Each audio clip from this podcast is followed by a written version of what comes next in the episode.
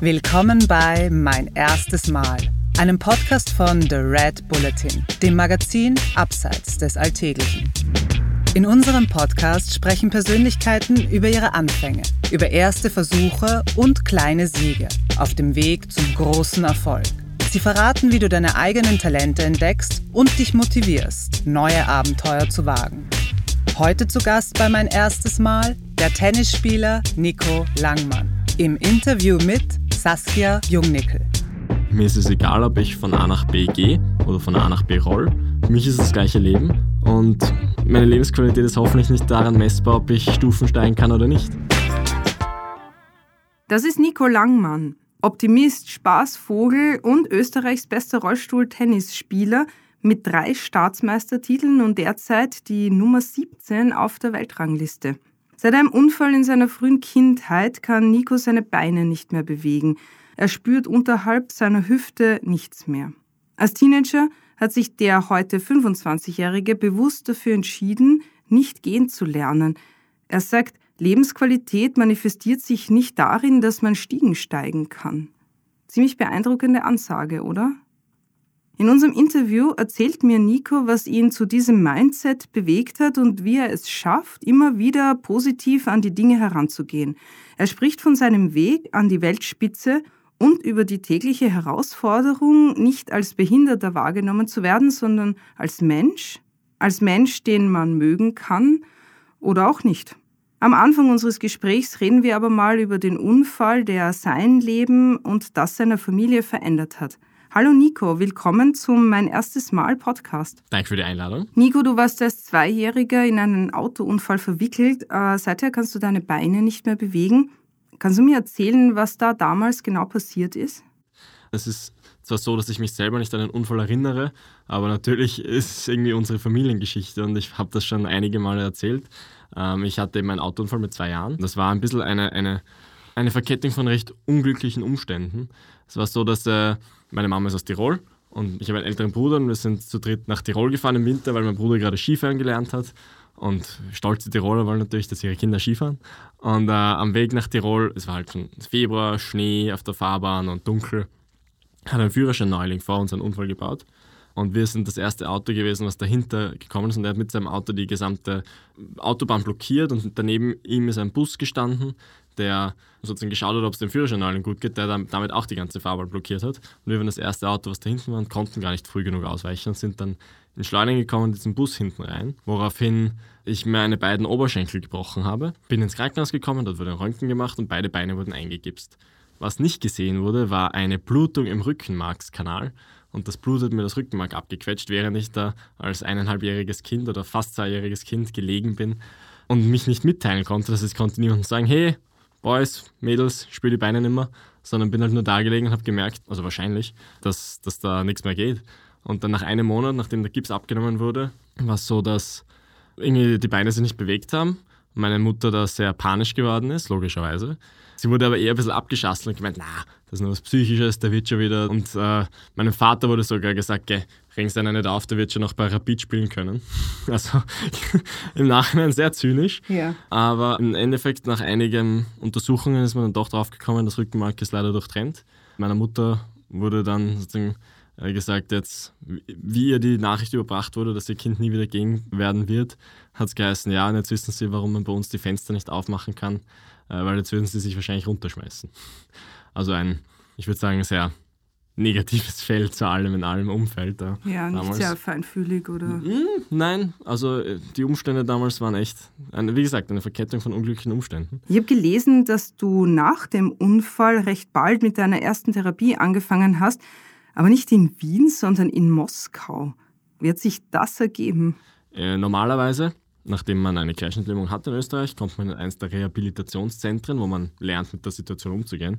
Nur sind die auf Kinder nicht ausgelegt oder sind, wir haben halt gefragt, hey, nehmt sie uns auf und die haben gemeint, nee, für Kinder gibt es bei uns nichts, sucht euch was anderes. Und ein bisschen vor den Kopf gestoßen sind meine Eltern mit mir dann nach Russland gefahren für ein Jahr, nach Moskau. Und dort habe ich dann russische Rehabilitation gelernt. Das war im Jahr 99. Das heißt, da war eher noch sowjetische äh, Lebensverhältnisse dort. Niemand konnte Englisch, meine Mama konnte kein Wort Russisch.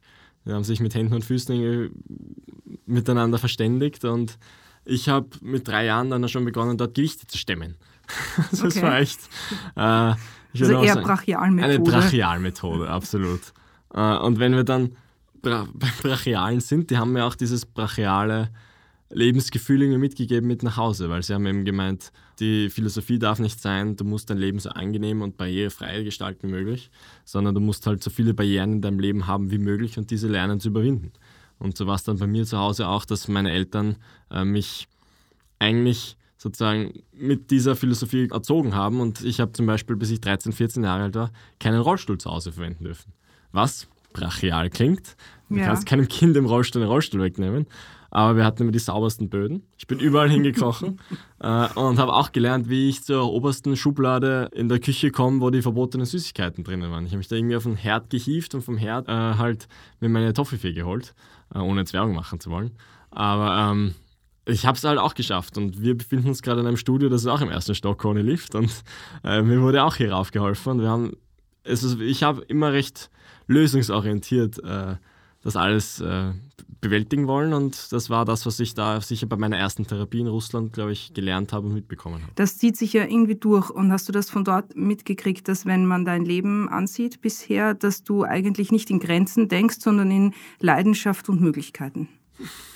Äh, ich meine, ich, ich glaube auch, dass das so ist. Ich habe jetzt wahrscheinlich, also von außen kann man das wahrscheinlich besser analysieren, aber ähm, wenn ich mir so meine Vergangenheit anschaue, denke ich auf jeden Fall, dass ich, ich habe selten gesagt, okay, das ist unmöglich, ähm, sondern eher immer gedacht, okay, wie schaffe ich das? Und auch wenn es dann unkonventionell war. Hast du eigentlich je damit gehadert, dass es eigentlich auch hätte ganz anders laufen können?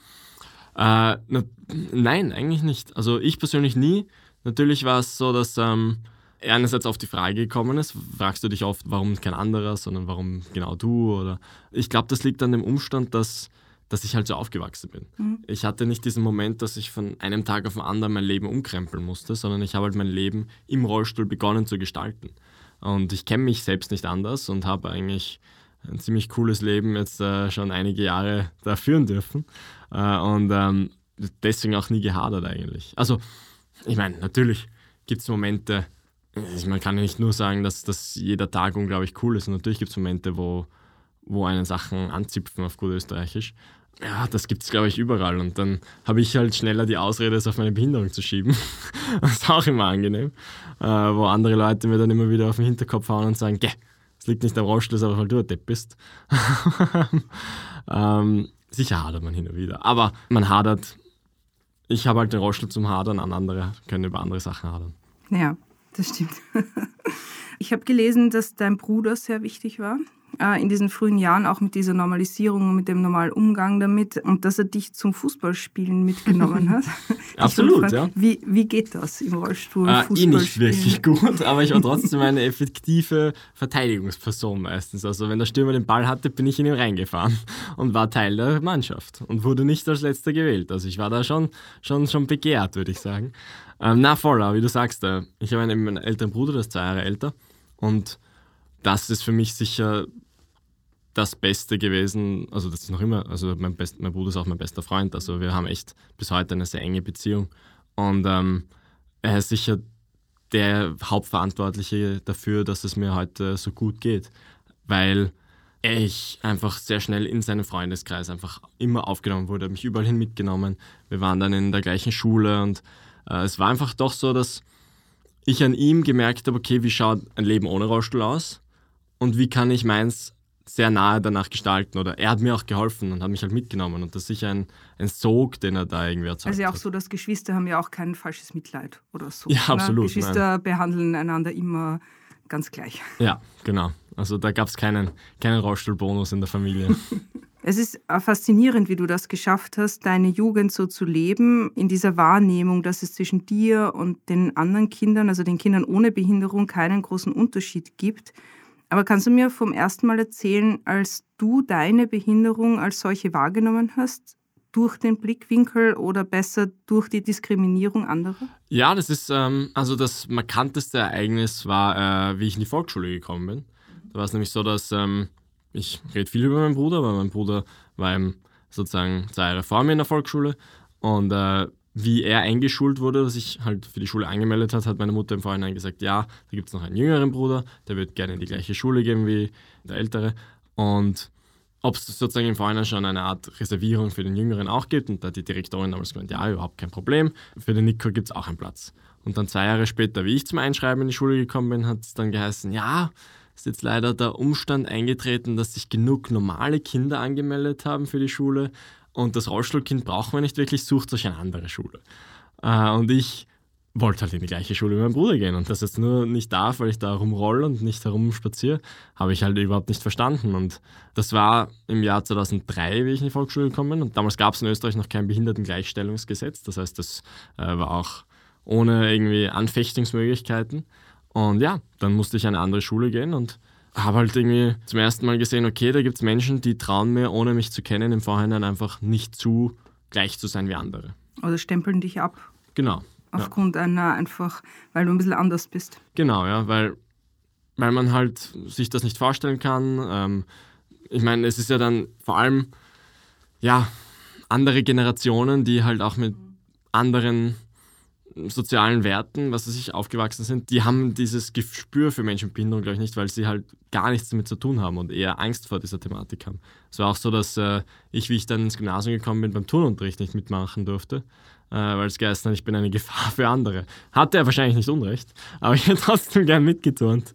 Und ähm, das ist dann erst im Laufe der Zeit, dass sich das ergeben hat. Ich meine, im Endeffekt bin ich jetzt olympischer Sportler und durfte nicht mitturnen. Das ist schon irgendwie ein, ein, ein lustiger, ein lustiges Detail, würde ich ja, sagen. Ich finde es schön, wenn du es lustig sehen kannst, aber ich denke mir schon, wie geht man damit um? Also macht einen das nicht, also es wird einen ja verletzen. Also damals in der Volksschule, das macht einen ja auch wütend, schätze ich, oder halt in einer ohnmächtigen Wut, weil man weiß, man ist im Recht, aber man kann es nicht ändern. Ja? Wie, wie, wie geht man damit um und wie verwertet man das für sich?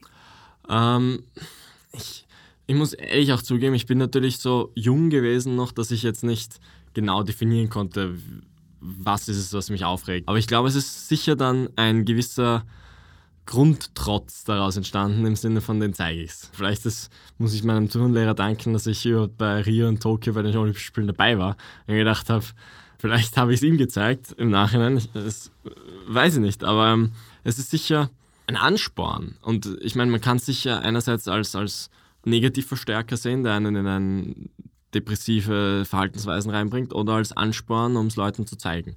Das ist vielleicht beides nicht der gesündeste Ansatz, aber ich habe sicher immer als Ansporn gesehen, meinen Platz in der Gesellschaft trotzdem zu suchen. Was macht da den Unterschied, ob man das jetzt als Niederlage sieht oder als Antrieb? Ist es die Umgebung? Sind es die Freunde? Ist es die Familie? Äh, ist es man selbst aus sich heraus? Wie man Sachen verarbeitet, wird einem vielleicht zu einem gewissen Grad in die Wiege gelegt, aber sicher auch durch die Erfahrungen, die du halt machst. Und ich habe vorher schon angesprochen, ich bin sicher immer jemand gewesen, der einfach mitbekommen hat, ich sehe die Lösung, ich sehe den neuen Weg und ich sehe und ich hänge mich nicht am Problem auf, sondern wenn es eins gibt, dann schaue ich links und rechts, wie ich das umgehen kann oder wie ich es lösen kann. Das sind sicher Sachen, die wo ich meiner, meiner Erziehung und diesem Weg sehr danken muss, dass ich das bis heute irgendwie noch verinnerlicht habe. Du hast dich als Teenager dann dazu entschieden, du willst gar nicht gehen. Ähm, du lebst dein Leben so glücklich, dass du dir das anders gar nicht vorstellen kannst. Ich kenne da dieses Zitat von dir, wo du gesagt hast, Lebensqualität manifestiert sich nicht darin, dass man Stiegen steigen kann. das ist sehr schön. Ähm, kannst du mir diese Entscheidung erklären? Es war in der Tat ein langer Prozess in meinem Kopf, bis ich zu diesem Punkt gekommen bin. Äh, und da muss ich jetzt leider auch noch mal ganz kurz ausholen, ähm, Bitte. weil meine Eltern eben auch in den 60ern eigentlich äh, geboren sind und aufgewachsen sind. Wie gesagt, eine Zeit, wo äh, Menschen mit Behinderung nicht Teil der Gesellschaft waren. Und denen wurde dann gesagt, so aus dem Nichts heraus, okay, ihr Sohn wird nie wieder gehen können. Ihr Sohn wird auf einen Rollstuhl angewiesen sein. Ihr Sohn wird an einen Rollstuhl gefesselt sein, so schön es heißt. Und äh, natürlich kann man mit sowas sehr schwer umgehen. Und dann äh, liegt es irgendwo nahe, dass man auch da wieder nach Auswegen sucht. Und ähm, Querschnittlähmung ist zwar medizinisch nicht heilbar, aber es gibt ja doch dann sehr viele andere Wege, die einem Heil versprechen. Also wir sind dann sehr tief auch in alternativmedizinische äh, Welten vorgedrungen und ohne da jetzt irgendwem das auch schlecht reden zu wollen, aber ich habe da einfach sehr viele, Entschuldigung, wenn ich das sage, verrückte Sachen kennengelernt. Wir waren da bei Schamanen in, in Brasilien, auf Ayurveda-Kuren in Indien und meine Eltern haben halt alles versucht, verständlicherweise auch, wenn irgendwo er gesagt hat, hey, da könnte euch ja helfen, wurde das einfach unternommen und ähm, weil sie das eben rückgängig machen wollten. Aber das war dann nicht auf, war natürlich sehr verständlich und, und gut gemeint, aber es war dann auch so, dass da einfach sehr viel Druck dann auf mich ausgeübt wurde. Das heißt, es wurde dann immer mir gesagt, okay, Nico, dein Lebensziel ist es, wieder gehen zu können. Nico, deine Priorität Nummer eins ist es, wieder gehen zu können.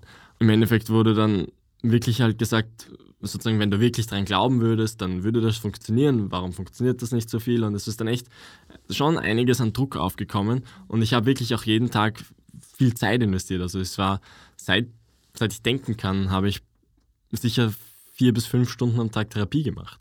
Und das waren auch schmerzhafte Sachen wie Elektroschocks und, und Akupunktur. Ich meine, Akupunktur sind nicht so schmerzhaft für Kind schon. Und ähm, ich habe halt die Zeit nicht so genossen. Also ich habe immer nur auf die Uhr geschaut und gedacht, wann ist die Therapie endlich vorbei.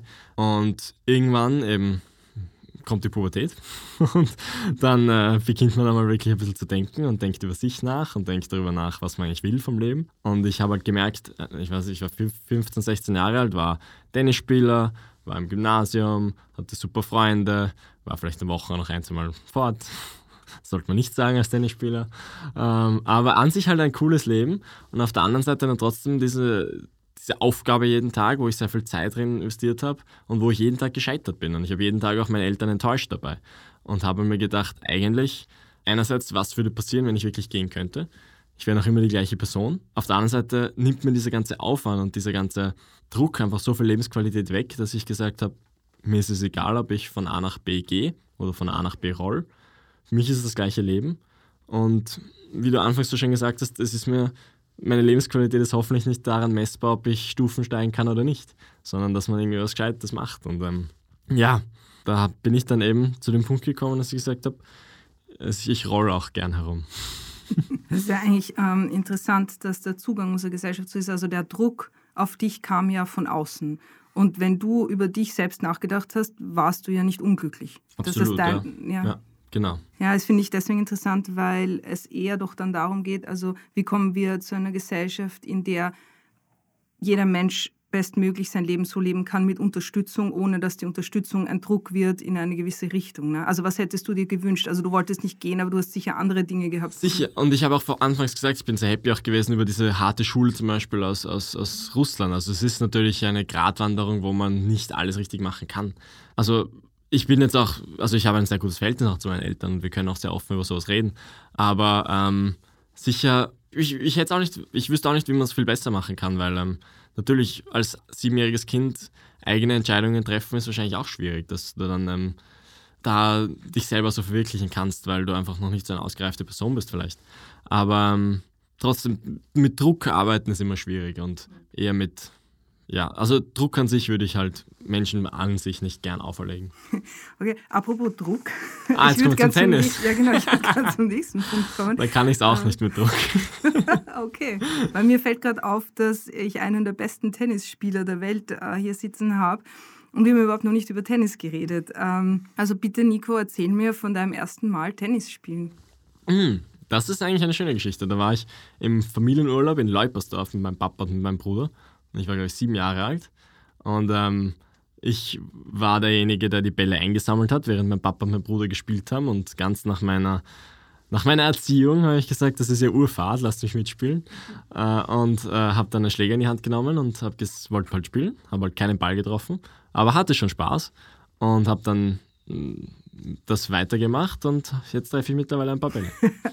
ein paar mehr, würde ich sagen. Ähm, wie, wie ist diese Leidenschaft entstanden? Also jetzt zum Beispiel im, im Vergleich zum Fußballspielen, also du hast ja vorher auch anderen Sport äh, probiert, aber was ist so die Faszination für dich am Tennis dann gewesen oder geworden? Das Tennis ist, also das Rollstuhltennis ist vor allem, finde ich, so die einfachste Sportart, die du im Rollstuhl ausüben kannst. Also nicht einfach im Sinne von, es ist urschwer zum Lernen und es ist richtig zart auch zum Lernen und äh, anstrengend natürlich am Anfang. Aber du kannst halt in jeden Tennisclub gehen, kannst jeden Spieler fragen, hey, willst du ein paar Bälle spielen? Und brauchst halt nicht, also ich sieben, acht Rollstuhlfahrer wie beim Rollstuhlbasketball zum Beispiel oder sowas. Deswegen finde ich es auch so inklusiv und nice einfach. Und deswegen ist die Sportart auch so groß und der Sport so international beliebt, ähm, weil wir spielen bei allen Grand Slam Turnieren. Rollstuhltennis ist bei allen Grand Slam Turnieren dabei.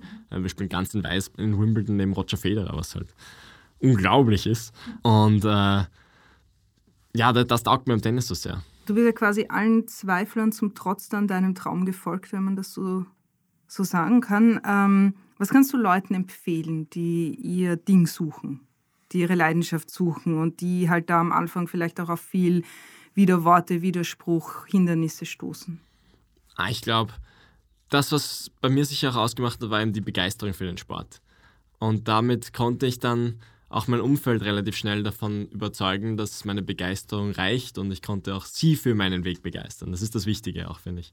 Also meine Eltern stehen ja da jetzt auch mittlerweile voll hinter mir. Wie ich begonnen habe zum Tennisspielen, damals gab es den Beruf Behindertensportler nicht, weil es gab keine Förderungen, es gab kein Preisgeld, es gab kein gar nichts. Du kannst ja natürlich keine Rechnungen davon bezahlen. Mittlerweile kann ich meine Miete vom Tennisspielen bezahlen, was, was ein neues Phänomen ist. Und natürlich hat es deswegen am Anfang geheißen, na, konzentriere ich auf die Schule. Und da war ich nie so der, der Held drin. Aber äh, ich habe es jetzt wirklich eben, wie du sagst, trotz dieser Umstände dann irgendwie geschafft, dass ich so viele Menschen von mir begeistern konnte, dass die äh, mit mir auch zusammenarbeiten wollen, dass ich Sponsoren habe, dass ich Unterstützer habe und äh, dass ich äh, Trainer habe, die voll hinter mir stehen und mit, mit meinem Projekt, meine Karriere einfach da sehr viele Leute unterstützen und das ist unglaublich. Hm. Ähm, hast du eigentlich einen Lieblingstennisspieler, einen Favoriten, einen, wo du sagst, der ist irgendwie so mein Vorbild? Also der Roger Federer hat seinen ersten Grand Slam-Titel geholt 2003. Da war ich sechs Jahre alt und der spielt noch immer, der Hund.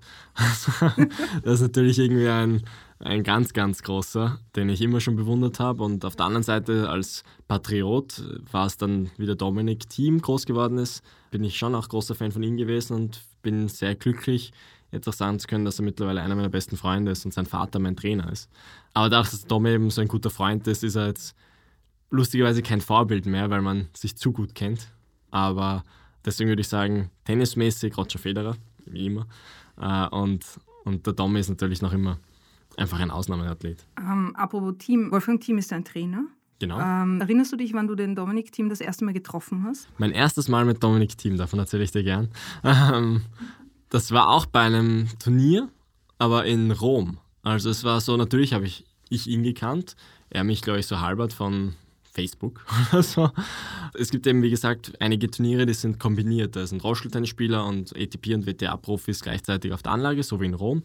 Und der Domi hat an dem Tag Viertelfinale gespielt gegen Kei Nishikori. Und ich habe auch Viertelfinale am gleichen Tag gespielt und wir haben uns halt gleichzeitig eingeschlagen. Und ähm, dann bin ich so zu ihm hin und hab, dann haben sie ins Reden gekommen. Und ich habe ihm eigentlich gesagt, du, ich muss einmal Fan sein, kann ich ein Foto mit, mit uns machen? Und er so, ja, sicher, und gib mir deine Handynummer, dann schick mir das gleich und dann äh, und seitdem waren wir in Kontakt. Und ich bin damals eingespeichert worden bei seinem Handy unter Nico Tennis, was ich eigentlich unglaublich finde noch immer, weil ich meine, der Domi kennt wahrscheinlich einige Nikos, die Tennis spielen. Und er kennt wahrscheinlich nur einen Nico, der im Rollstuhl sitzt. Nicht, dass er mich unter Nico Rollstuhl einspeichert, nein, sondern das ist ein Tennisspieler, Nico Tennis. Und das, bis heute finde ich das eine super Geschichte. Was kannst du dir von ihm abschauen? Kommt Aufschlag. Okay, also eh nur. ähm, na, das ist schon einfach ähm, jedes Mal beeindruckend, ihm zuzuschauen, wie alles im Endeffekt, wie er am Platz von 0 auf 100 Gas geben kann, wie er dann aber auf Court ein sehr, sehr lockerer und, und spaßiger Typ einfach sein kann. Und mir ist oft als Spieler irgendwie diese die Lockerheit wahrscheinlich abhanden gekommen. Ich war, glaube ich, ein zu verkrampfter Spieler oft, äh, weil ich es einfach auch so sehr wollte. Und der Dom will es ja auch so sehr, nur dass er kann er besser unterscheiden und ähm, dann auch der Arbeitsethos und äh, die Disziplin natürlich hat sicher in einer gewissen Art jeder Sportler, aber andere mehr als andere und da ist er sicher einer der wenigen, die, die da in der oberen Prozent in der ganzen Welt sind. Wie viel trainierst du äh, im Normalfall? Eigentlich eh gleich viel. Also ich bin meistens, je nachdem, äh, ob jetzt ein Turnier ansteht oder nicht, aber im Großen und Ganzen kann man sagen, dass man circa vier Stunden am Tennisplatz ist am Tag und dann zwei Stunden noch äh, Physio-Einheiten dazu macht, also halt Ausdauer oder ähm, Krafttraining und dann noch behandeln, massieren, duschen, essen, sind ja auch alles Sachen. Ich meine, duschen sollte man nach jedem Training. Ähm, ich mache dann halt immer so diese heiß-kalt-Duschen, dass der Kreislauf besser angeregt wird. Also man plant ja alles dann irgendwie um, um den Sport herum. Das heißt, wie lange du schläfst, weil nach jedem Training sollte man doch acht bis neun Stunden schlafen, damit sich die Hirnsynapsen besser äh, verbinden, dass die Technik besser gespeichert wird, was du an dem Tag gelernt hast. Und im Endeffekt ist ein Trainingstag dann vom Aufstehen bis zum Schlafengehen fast nur um den Sport. Und wenn man sich dann halt am Tag noch einen Kaffee mit einem Freund oder einer Freundin ausgeht, dann, dann ist das ein super Tag für mich. Aber was hat sich geändert mit Wolfgang Thiem als Trainer? Also ich äh, würde auf jeden Fall sagen, dass das Training sicher noch einmal härter geworden ist und der Wolfgang ist jetzt nicht für seine Güte am Platz bekannt, würde ich mal sagen, sondern sicher ein, ein, härterer Trainer. Und das ist aber auch das, was ich gesucht habe und das, was, was mir auch sehr taugt an ihm, dass er auch so jemand ist, der einfach null Unterschied macht, ob jetzt da er mit Domi trainiert oder mit mir. Und das ist nicht so, wenn ich dann die vorne ins Netz spiele, dass es das heißt, naja, okay, äh, nächsten triffst schon, sondern dass man dann trotzdem zu hören bekommt, dass das halt ein Chance war, den, den man gerade gemacht hat.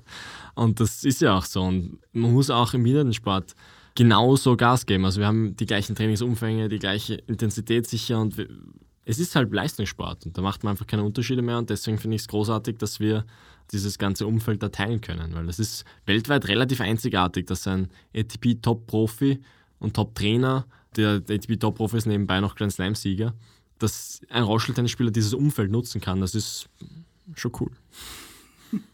Wie wichtig ist der Rollstuhl eigentlich beim Rollstuhltennis? Also werden da Modifikationen vorgenommen? Voll, das ist ein arges Hightech-Ding, das genau auf dich angepasst ist. Das ist so wie ein Skischuh im Endeffekt. Genauso eng, genauso unbequem. Aber ähm, ja. Und genauso effizient. Genauso effizient, genau. Ja. Aber man ist immer froh, wenn man rauskommt wieder. Ja? Ja, absolut. Okay, also aber da wird auch viel rumgebastelt. Dann. Ja, also an Materialien. Ich habe so Carbonräder, die sind noch ein bisschen leichter zum Drehen. Darf auch nicht zu leicht sein, damit man im Schlag nicht zu viel verdreht und dadurch Stabilität verliert. Also da ist jeder auch einfach ein Bastler an seinem Spiel. So wie beim Schläger herumgebastelt wird, wird am Rollstuhl herumgebastelt, wird an allem herumgebastelt. Zu deinen Erfolgen, Nico. Du bist der beste Rollstuhl-Tennisspieler Österreichs mit drei Staatsmeistertiteln und derzeit bist du auch die Nummer 17 äh, der Weltrangliste. International hast du sechs Turniere gewonnen. Aber es hat auch schwierige Zeiten gegeben. Erzähl mir doch bitte von Rio 2016, von deinen ersten Paralympischen Spielen. Äh, sehr gerne. Es ist eine wunderschöne Erinnerung, wenn ich zurückdenke. Wahrscheinlich einer meiner sportlichen Highlights. Und es war äh, der Weg dorthin nicht der einfachste. Es war nämlich so, dass ich im Zeitraum der Qualifikation, also die Qualifikation beginnt schon im Mai 2015 und hört auf im Mai 2016, damit du dann für den Sommer 2016 qualifiziert bist. Und kurz davor war ich Skifahren mit Freunden was sozusagen ähm, unter Sportlern nicht die beste Idee ist. Aber ich habe da kurz davor ein Turnier gespielt, ein großes Turnier, und habe da unglücklicherweise im Semifinale verloren. Und mein damaliger Trainer hat danach zu mir gesagt: Nico, mit dir ist am Platz nichts anzufangen, du bist nur depressiv. Geh mal ein Wochenende Spaß haben mit Freunden. Dann bin ich Skifahren gefahren. Wir haben am Freitag Schule geschwänzt und am Donnerstag schon rausgefahren. Und das war zum ersten Mal, dass ich ohne meine Eltern irgendwie so einen Trip unternommen habe. Und es war ein Freitag der 13. und ich fahre. Und ähm, ich habe relativ schnell verkantet und bin dann sozusagen von der Piste abgekommen mit relativ hohem Speed und bin dann so 15 Meter freien Fall da von der Piste runtergeflogen und in Steinen gelandet, so mit dem Gesicht voran. Und am Endeffekt war ich eigentlich sozusagen eh relativ glücklich, weil ich meine Arme so eingegriffen habe und das hat alles recht gut gewirkt. Und dann habe ich in mein Gesicht gegriffen und gemerkt, da stehen ein Rauchknochen aus, da ist ein Knochen gar nicht mehr da. Und habe gedacht, ich könnte mir die Nase gebrochen haben. und ähm, dann ist eh relativ schnell der Helikopter auch gekommen. Äh, und das ist eigentlich eine lustige Geschichte, wenn ich das, Entschuldige, wenn ich, die muss ich noch einbauen.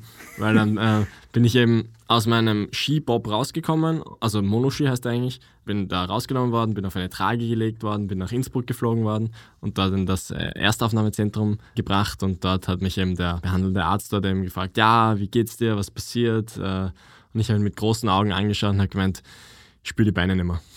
Ich war schon voller Morphium, habe mich enorm gefeiert und er hat wirklich Panik wirklich bekommen. Und noch so ein Spruch. und er hat voll die Panik bekommen, hat mit seiner Nadel begonnen, in meinen Füßen rumzustechen. Hat gesagt, spüren Sie das, spüren Sie das? Ich so, nein, nein, gar nichts. Und dann hat meines Erachtens nach, ich meine, ich kann mich nicht mehr ganz an alles erinnern, aber der hat dann schon so gefühlt so ein Not-OP vorbereitet, worauf ich dann noch gemeint habe, ja, aber es ist schon seit 15 Jahren so, also so einen Stress brauchst du gar nicht machen. da habe ich dann angeschaut und gemeint, du Depp. und das war, ich bin dann relativ lange nicht behandelt worden, glaube ich. Aber im Endeffekt war es dann eben so, dass ich ein relativ, so ein Schädelbasisbruch und meine Nase war weg und Augenhöhlen gebrochen und Oberkiefer und Stirn und das wurde dann alles mit Titan ausgetauscht. Hatte ich dann zwei OPs, bin dann einen Monat später aus dem Spital rausgekommen und mir wurde halt gesagt, äh, sechs Monate darfst du kein Tennis spielen und wenn dich irgendwie ein Ball trifft oder irgendwas passiert, dann ist das halt noch nicht gescheit verwachsen und dann äh, kann das ganz, ganz gravierende Folgen haben. Und ich habe mir gedacht, das ist überhaupt keine Option, weil Olympia steht an und die Quali vor allem steht an und da muss ich beginnen zu spielen. Und am Tag, wo ich entlassen wurde, bin ich in ein Eishockey-Geschäft gegangen, habe mir einen Vollvisier-Helm gekauft mit Plexiglas und Metallgitter und äh, habe dann ein halbes Jahr lang damit gespielt. Und ähm, die Leute, ich habe einige komische Blicke bekommen. Ich meine, ich bekomme immer komische Blicke, weil das ist doch nicht so gewohnt. Aber dann trägt der Rollstuhlfahrer auch noch einen Eishockeyhelm. Und die denken sich, müssen das alle Rollstuhlfahrer? Warum hat der jetzt einen Eishockeyhelm auf? Aber es war erfolgreich und ich habe mich qualifiziert und war in Rio als jüngster Paralympionik äh, damals im österreichischen Team. Äh, ja, Wahnsinn. Und es war echt eine der schönsten Wochen meines Lebens dort. Was hat dir die Kraft gegeben, äh, nach der Diagnose von den Ärzten zu sagen, ähm, nein, ich schaffe das, ich schaffe das trotzdem, ich glaube daran? Oh, ich glaube das Morphium. nein, ich habe das irgendwie nie so. Aber das ist jetzt nicht dein nie so Tipp schlimm. An, an nein, absolut nicht, absolut nicht, stimmt. Nein, also nie, auf jeden Fall keine Drogen, nein. Aber ich glaube, ich habe das einfach nie so ernst gesehen. Ich meine, ich weiß, dass sozusagen meine Eltern, wie ich vom Tennis geredet habe, noch in der Klinik, haben sie schon gemeint, was, ich weiß nicht, ob was mit dem falsch ist. Aber ähm, ich habe mir gedacht, ich brauche kein Gesicht zum Tennisspielen. und es soll eigentlich den Ball sehen. Aber du brauchst Augen, also du. Voll, den Ball muss ich sehen, den Ball muss ich sehen. Aber irgendwie habe ich das nie so gedacht, dass das jetzt so ein großes Ding sein wird. Und ich habe ein bisschen gedacht, die Ärzte sind schon übervorsichtig und wenn ich so einen Helm auf habe, wird schon alles hingehen. Und ich, ich, ich meine, ich hatte dieses große Ziel und habe nach der Matura dann ja auch eigentlich ein Jahr mehr freigenommen, nur um dabei sein zu können. Und das ist dann eben aufgegangen und seitdem habe ich nicht aufgehört.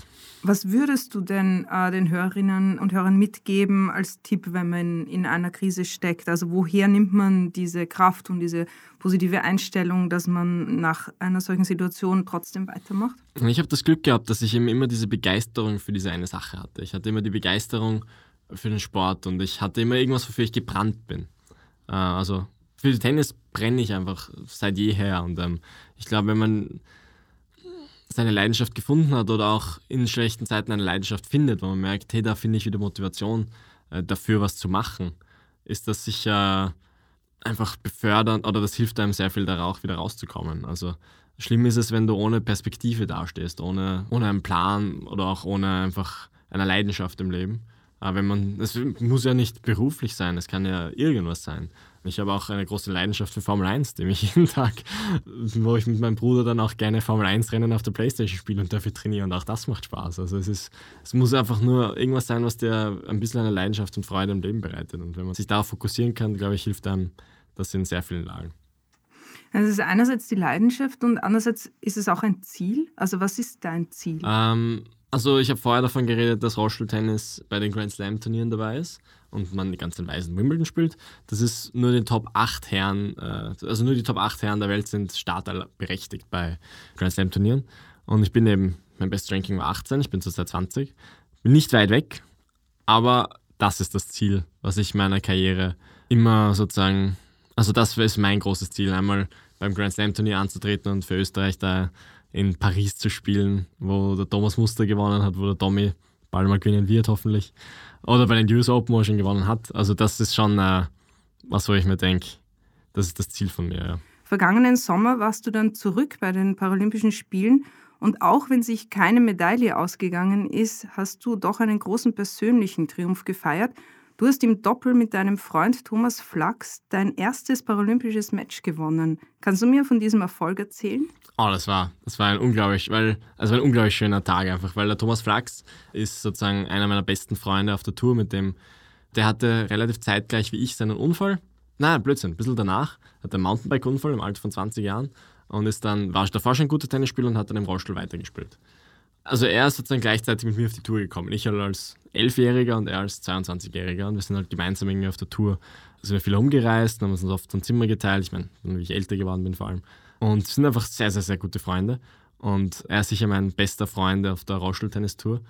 Und dann hat er sich sozusagen im letzten Abdruck noch für seine ersten Paralympischen Spiele in Tokio qualifizieren können, im Alter von 37. Und äh, hat dann sozusagen gesagt, das ist das Größte, was ich in meiner sportlichen Leben erreichen kann und hat im Vorhinein schon gesagt, das sind seine letzten Spiele, danach wieder zurücktreten und mit mir im Doppel, wo wir davor schon einige internationale Turniere auch gewinnen konnten, an den Start zu gehen, war für ihn da, wo sein Fokus auch drauf war, weil er ist ein unglaublicher Doppelspieler. Und dann haben wir in Tokio war es ja so heiß, dass man untertags, wo die Sonne geschienen hat, konnte man gar nicht spielen, weil die medizinische Freigabe dafür nicht da war. Das heißt, wir haben immer erst gewartet auf 6 am Abend, bis die Sonne untergegangen ist, bis das erste Match begonnen hat. Das unser Doppel hat um 10 am Abend begonnen und wir haben bis 1 in der Nacht gespielt. Und ich hatte, im Nachhinein hat sich herausgestellt, zu dem Zeitpunkt einen Bandscheibenvorfall und hatte enorme Schmerzen die ganze Zeit und Krämpfe und, und Probleme und haben uns da durchgefeitet äh, bis 1 in der Früh. Äh, und wir haben es dann eben geschafft, gegen zwei Spanier, die auch sehr gut gespielt haben, im dritten Satz 6 zu 4 zu gewinnen. Und haben uns dann damit in der nächsten Runde das Duell gegen die Titelverteidiger und Nummer 1 der Welt aus England erspielt am Center Court in Tokio. Und das war, ja, ich glaube, das werden wir beide ähm, nicht so schnell vergessen. Was bedeutet für dich Erfolg? Ich glaube, das kann jeder nur für sich selbst beantworten. Also natürlich vor allem im Sport ist es so, dass, dass die mediale Berichterstattung für dich entscheidet, ob du jetzt erfolgreich warst oder nicht. Aber für dich selber weißt du trotzdem, wenn du mit einem Bandscheibenvorfall ein Match gewinnen kannst auf paralympischer Ebene und manche sagen jetzt, äh, okay, der hat das Achtelfinale erreicht und im Achtelfinale verloren. Mehr könnte man darüber nicht sagen. Oder, so wie ich sehe, wir haben in der widrigsten Umständen uns durchgekämpft, haben unsere unser Potenzial perfekt ausgeschöpft für die, für die Situation und haben einfach auf einem Match komplett auf Augenhöhe dann mit der Unterstützung der Österreicher auch, die da waren, die da sein durften, ähm, so viele Zuschauer durften nicht sein, dann da den Sieg nach Hause geholt. Und das war, also wir sind beide danach, ich, ich will sowas auch nicht verheimlichen, komplett in Tränen aufgelöst dann im, im, im Lockerroom gewesen. Einfach weil es einer der schönsten Momente waren. Und okay, wir haben nur das Achtelfinale erreicht, sind sozusagen Neunte geworden. Aber auch, also es ist keine Medaille, das ist das, woran die Leute einen den Erfolg messen. Aber für mich war das einer der größten Erfolge meines Lebens. Der Umstand, dass mehr oder weniger alle mit Behinderung in einer Klasse spielen, führt auch dazu, dass du zum Beispiel gegen jemanden spielst, der einen amputierten Zeh hat. Das bedeutet auch, dass du vermutlich gar nie die Nummer eins in deinem Sport werden kannst, oder? Wie gehst du damit um? Da merkt man die, Kennerin, die, die Interviewführerin, die sich da sehr gut mit der Thematik beschäftigt hat. Weil es ist in der Tat so, dass beim Rollstuhltennis der Ansatz gewählt wurde, im Gegensatz zu ganz vielen anderen Behindertensportarten. Nicht, dass man einen fairen Ansatz schafft, wo verschiedene Menschen mit gleichen Behinderungsarten in einer Klasse gegeneinander antreten, sondern dass einfach eine große Klasse gemacht wurde und gesagt hat, okay, das ist eine Rangliste, eine Nummer 1 der Welt, schmeckt's, das ist halt so, wie wir das machen. Ähm, was einerseits cool ist, weil riesen äh, da ist, weil es riesen Turniere gibt, weil du einfach ganz, ganz viele verschiedene Spiele immer spielst. Und auf der anderen Seite natürlich enorm unfair ist, weil ich zum Beispiel bin ab dem neunten Brustwirbel gelähmt, das kann man sich natürlich vorstellen mit Bauchnabel. Das heißt, ich habe die Stabilität nicht, ähm, den Oberkörper in einer Schräglage zu halten. Das heißt, so, so wie wenn man auf einem Barhocker sitzt und sich irgendwo hinneigt, dann falle ich einfach um und muss mich mit der linken Hand immer halten. Oder Rotationsbewegungen beim Aufschlag. Das ist alles natürlich ein bisschen schwieriger. Und Menschen, die, also die meisten Top-10-Spieler schieben den Rollstuhl gehend auf den Platz und setzen sich erst am Platz in den Rollstuhl, weil sie im Alltag gar keinen Rollstuhl brauchen. Und äh, natürlich haben die einen Vorteil, einfach weil sie mehr Muskeln verwenden können für den Schlag und mehr Stabilität haben. Aber Tennis ist halt ein technischer Sport. Das heißt, man kann halt einfach Leute auch ausspielen aufgrund von taktischen Sachen, aufgrund von besserer Technik, von besserem Ballgefühl. Und das ist nicht nur beim 100-Meter-Sprint zum Beispiel, wo du halt nur was Physisches hast, sondern du musst halt auch ein bisschen was im Kopf haben und da sind so viele Komponenten dabei. Deswegen äh, sehe ich mich schon auch einerseits noch immer am Anfang meiner Karriere, auch mit meinen 24 Jahren jetzt schon langsam. Und deswegen, ich, weil ich aber noch so viel Potenzial in mir spüre, dass ich schon denke, dass ich oben anklopfen kann. Wir haben jetzt äh, viel über deine ersten Male in der Vergangenheit äh, geredet. Äh, verrat mir doch abschließend bitte, auf welches erste Mal in der Zukunft freust du dich besonders? Äh, ich meine, ich könnte mich jetzt wiederholen, wenn ich sage, mein erstes Mal bei einem Grand Slam Turnier. Und es ist halt irgendwo ein großer Traum, deswegen ist das sicher das, wo ich sage, darauf würde ich mich am allermeisten freuen. Aber ähm, es gibt dann auch natürlich so viele private Sachen. Ich meine, mein erstes Mal Sex habe ich hinter mir, aber ähm, mein erstes Mal, weiß ich nicht. Ähm, ich bin ein absoluter Familienmensch, also ich freue mich auch sehr, eine eigene Familie zu gründen und wenn man dann sein erstes Mal, keine Ahnung, sein eigenes Kind in der Hand hält oder sowas, das ist wahrscheinlich dann so der schönste Moment, den man sich vorstellen kann. Aber wenn wir beim Sport bleiben wollen, dann ist es wahrscheinlich mein erstes Mal beim Grand Slam Turnier. Das war ein sehr inspirierendes, interessantes Gespräch. Vielen Dank, Nico. Ja, danke dir. Das war mein erstes Mal mit Nico Langmann. Mehr davon findest du überall, wo es Podcasts gibt. Auf www.redbulletin.com und natürlich in unserem Printmagazin. Hat dir unser Podcast gefallen? Dann freuen wir uns über deine Bewertung. Und noch mehr, wenn du uns weiterempfehlst.